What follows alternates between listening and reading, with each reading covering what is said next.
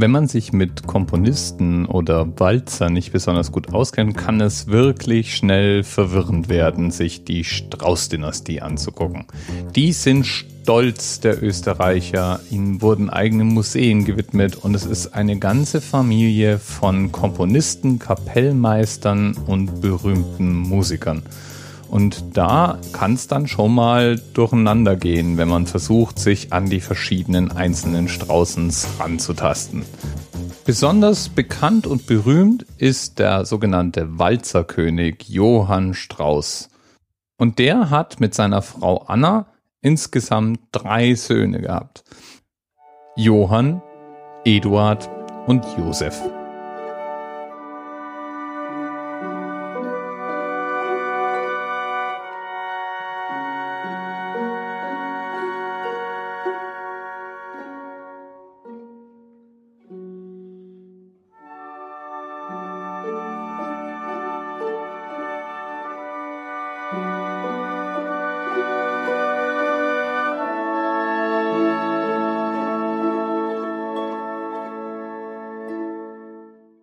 Und mir geht's heute um besagten Josef. Denn von dem stammt ein recht bekanntes Walzerstück, eines von über 300 Werken, die er geschaffen hat. Und dieses Walzerstück, Opus 235, trägt den schönen Namen Sphärenklänge.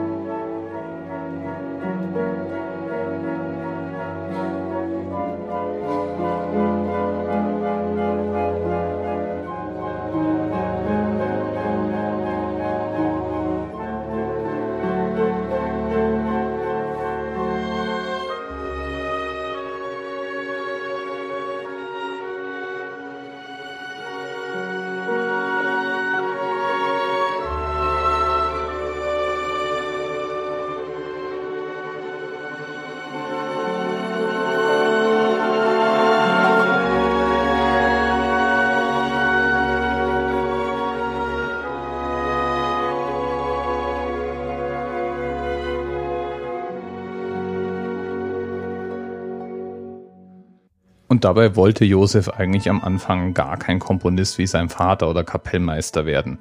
Schließlich war da schon sein älterer Bruder tätig und seinen Vater zu übertrumpfen wäre eh schwierig, so dachte er. Und seine Vorliebe lag eigentlich bei der Technik. Und so studierte er an der heutigen Technischen Universität Wien, damals unter dem schönen Namen Wiener Polytechnikum, und arbeitete dann als Bauleiter, zum Beispiel bei der Errichtung eines Wehrs in Turmau oder er konstruierte auch zwei Straßenkehrmaschinen und war ganz allgemein ein sehr handfester, technisch arbeitender Mensch und Ingenieur. Trotzdem muss es bei den Straußens musikalisch doch hoch hergegangen sein. Denn im Grunde kannten alle Straußkinder die wichtigsten Prinzipien der Komposition und waren begabte Kapellmeister.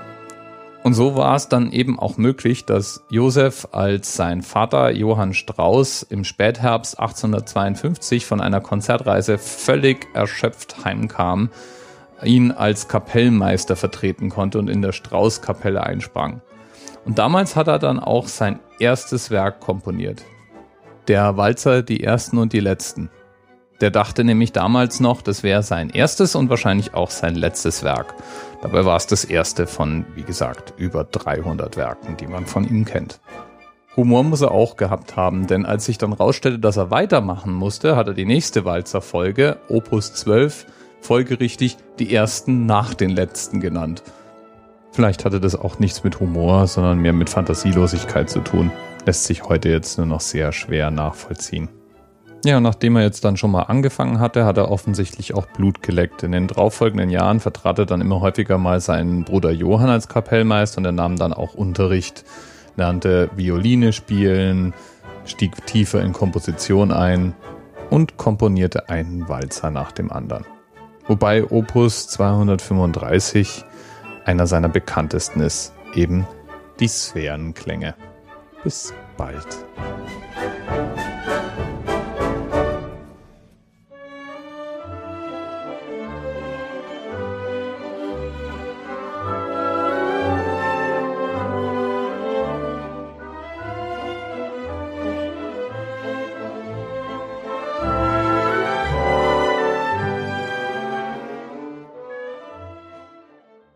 TMRS 10, 9, 8. The experience of 47 individual medical officers.